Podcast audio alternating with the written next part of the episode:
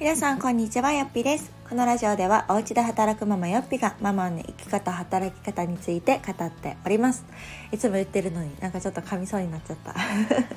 よろしくお願いいたします、えー、今回はですね週4勤務のすすめについてお話をしようかなと思います。えー、皆さんは今ですねどんな働き方をされておりますでしょうか？本当も今ね働き方と言っても雇用形態も様々だし働く時間だったりとかもう人それぞれ全然ね違うなと思っております。えーとまあ社会人になってすぐの頃はねまあ、結婚もしてない子供もいない状態だったらおそらくフルタイムで働くっていう方が、まあ、多いのではないかと思います。正社員に、ね、なる方も多いだろうし、えー、私の場合だったら正社員、えー、総合職もうパリッパリでしたね。もう週5勤務は当たり前、えー、収録もありました。で1日の勤務時間もな基本的な定時と呼ばれるものも一応あるんですよ。あるんですけどでもまあ定時なんて守られるわけないですよね。おそらく定時っていうのはね5時ぐらいだと思うんですけど、まあ、なんせ授業がもっとね5時過ぎてもあるっていう。でまた授業終わってで生徒が帰るのがだそうそう私もともとねあの学校で勤めてたんですけど学校が閉まるのが6時半とか7時だったかな。でまあその時間まで生徒がいるわけですよ。やのに私が毎日「じゃあ5時で失礼します」って帰るなんてことはまあないわけで、えー、生徒が帰ってからさあ自分の仕事だったりとかじゃあ会議しましょうみたいなことが当たり前だったので今思うとねおやおやなんで定時過ぎてから会議が当たり前にあるの？みたいなことを今は思うんですけど、まあ、当時はねもう仕事人間というか、まあ、もう仕事しかない状態なのでまあ朝だろうがあの定時の後だろうが打ち合わせが入れば「はい喜んで!」みたいな感じで なんかやってたなっていうのを思い出しましたがですねまあまあ年を重ね皆さん結婚されたりねお子さんがいらっしゃるとまあそんなわけにはいきませんよね。なので、まあ、時短勤務をされてるという方もいらっしゃるかと思います。で、まあ、残業はね、まあ、当然できない状態で、まあ、4時とか4時半とかに帰るっていう方も、まあ、多いんじゃないかなと思うんですけれども、まあ、そういう時短勤務っていうのもねもちろんありだしあのいい制度だなと思うんですが個人的には週5ではなく週4勤務っていうのがなんかおすすめしたいなというかこの社会の流れ的にもそうなればいいななんて思ってます。もしくは、えっと、1日あたりの時間をもっと減らすですね。今、えー、まあ当たり前に定番で言われてるのが週5勤務の1日8時間勤務。で休憩合わせたら9時間とか通勤合わせたらもっととかってなってきますよね。でもそれって働きすぎじゃないって思いません？なんかうんまあそういう1日、まあ、8時間に通勤とか含め、まあ、9時間とか10時間とか仕事に捧げていてそれがまた週5ってなってくるとまあママにとっては余裕がないと思うんですね。で仮にま時短やったとしてもそれでも結構バタバタなんかするしでお給料がくんと下がったりするしねでなかなかこうモチベーション保てないなっていう声とかもよく聞くんですけれども週4にしたらなんかこう仕事も楽しくなったりとかなんか普段の、うん、暮らしというかなんか自分の人生働くってものに対してのこの捉え方がすごく楽になるんじゃないかなと思うんですね。でなんかママたちってまあ確かに忙しいんだけれどもその仕事が嫌いとかうんっていうよりももっとこう適度に働きたいっていう願望が大きいんじゃないかなと思うんですね。なのでもし週4日の1日6時間勤務とかやったらなんか喜んで働きません？なんかそれやって働きたいなって思う方もいらっしゃると思うんですね。なんかみんな働きたくないからとか仕事がしたくないから専業主婦になりますとか、うん、仕事しないですとかって言ってるわけじゃなくって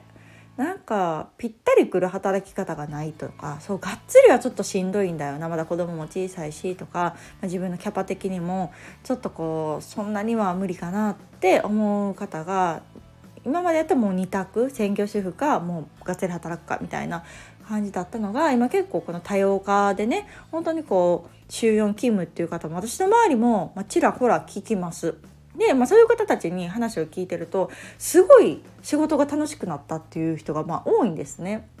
別にその仕事がもともと嫌いなわけじゃないっていうのも大前提としてあると思うんですけどやっぱりみんな程よく働きたい適度に働きたいっていう思いがあるからその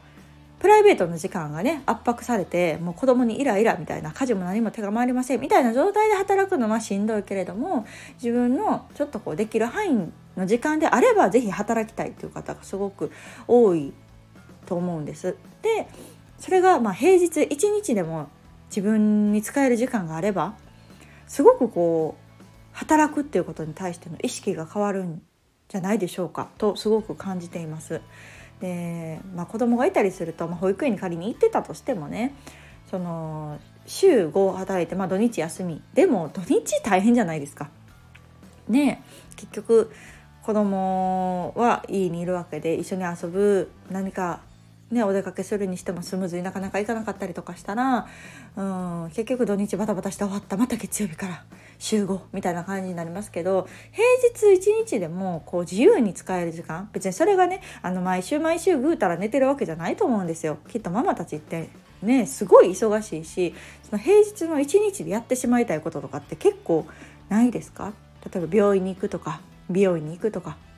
うんなんか家のことちゃちゃっとやっちゃうとか溜まってた洗濯するとかねなんかそういうなんだろううん自分のためだけじゃないっていうのはまあこれもねなんで女性ばっかりなんかななんて思いますけれども自分のためだけに使うわけじゃなくてやっぱり家のことをするのに、まあ、平日1回ぐらいね休みがあるとすごくこううまく回るんじゃないかなというふうに感じています。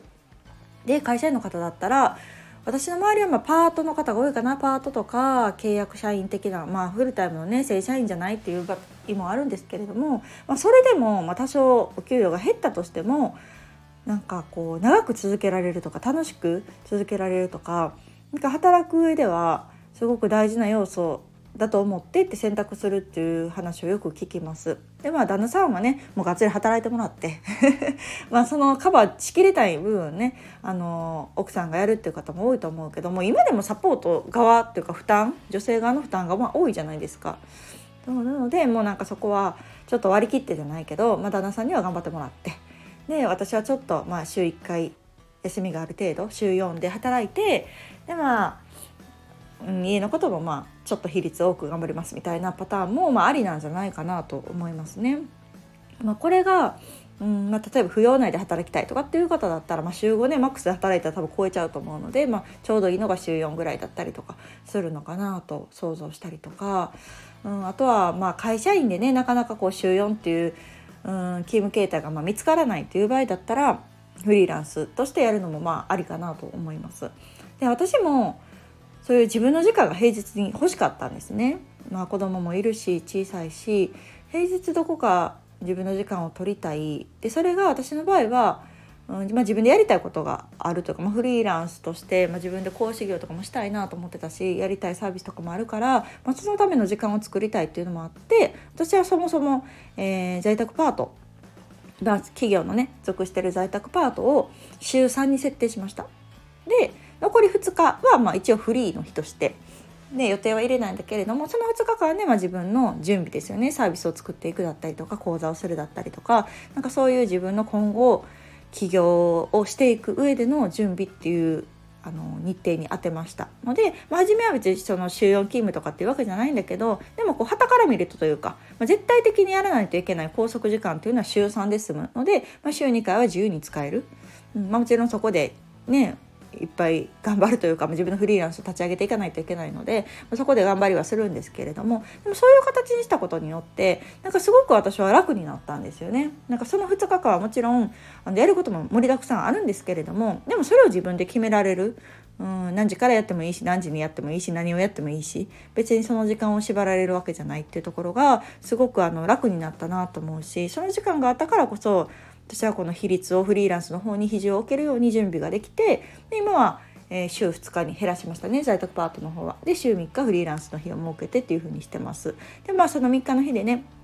もちろんあの講座をする日もあるしなんか作成物したりとか制作したりとかもあるんですけれども、まあ、そのシーズンがちょっと落ち着いてたりしたら週1回ぐらいちょっとフリーの日としてね設けて何かうん、普段できなかった友達にしていたことをしたりとか、うん、またこう時間が空いたら読書をして次のインプットをしたりとか、うん、後々控えてるものを形にするための時間に取ったりとかみたいな感じで自分でコントロールができるようになりました。うん、なので、まあ、今すぐねじゃあはいじゃあフリーランスでっていうのは難しいかもしれないけど実は会社員のままでも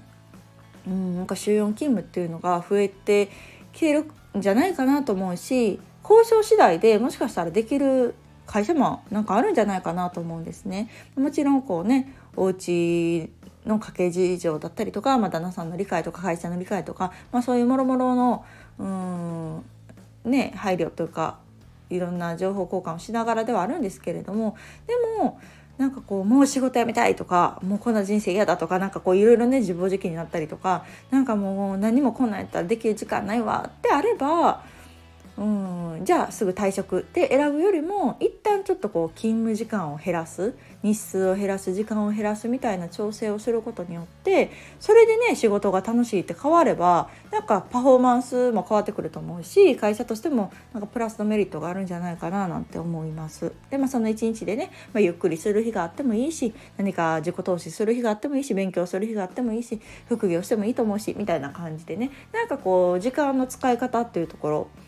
が今のこの社会では昔ほどガチガチじゃないというか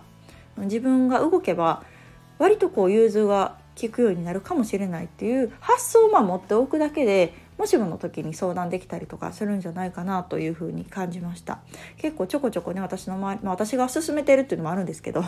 なんかこう仕事辞めたいとかっていう子に一回週4とかで交渉してみたらみたいな感じで言ってってなんか交渉がねうまくいって収容家になりましたみたいなあの人も聞くのでなんかもしねこうなんか今の働き方がどうしても嫌だとかうん何かこう新しい働き方をしたいけれどもなんか以前のようにがっつりは無理っていう場合に関してはなんか週4勤務っていうところを念頭に置いて探すとねあの絶対ない絶対無理っていうわけはないと思うのでなんかそういうところにうまくねヒットして探していけばなんか自分にとっての心地いい働き方うん、あこれが私はあの自分でキャパ的にも無理をしない働き方なんだなというのを感じながらいい効果を生むんじゃないかななんて思って私はあのコツコツね週4勤務の勧めを勝手にやってます。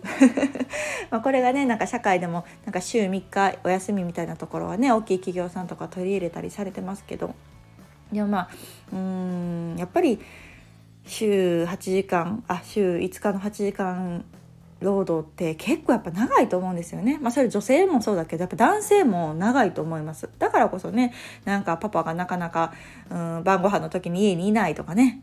いうのもなんか解決できるじゃないですか時間が減ったりすれば。ね、今の当たり前の8時間労働プラス通勤時間とか残業とか、まあ、そらそんなんしてたら子育てできひんよって思うしなんかそういうところの大前提がもちろんねぐっと短くなって変わってくれればもっともっとこう、うん、仕事第一っていうよりも家庭第一の、うん、働き方が根付いてくるんだろうなと思うし、まあ、でもなかなかそういうね社会はパッとは変わらないと思うので、まあ、社会全体がねすぐに変わらなくっても、まあ、自分だけ変わればいいかぐらいな感じでなんかやっていくのが一番こう賢いというかねうん、自分の暮らしを守るっていうためには大切な術なのかななんて思って今日はこんなお話をさせていただきました。結構あの私のブログとか私もねちょっと変わった働き方週2在宅パート週3フリーランスっていう働き方をしてるのでなんかそういうのを見て副業を始めましたっていう方もいらっしゃったりとか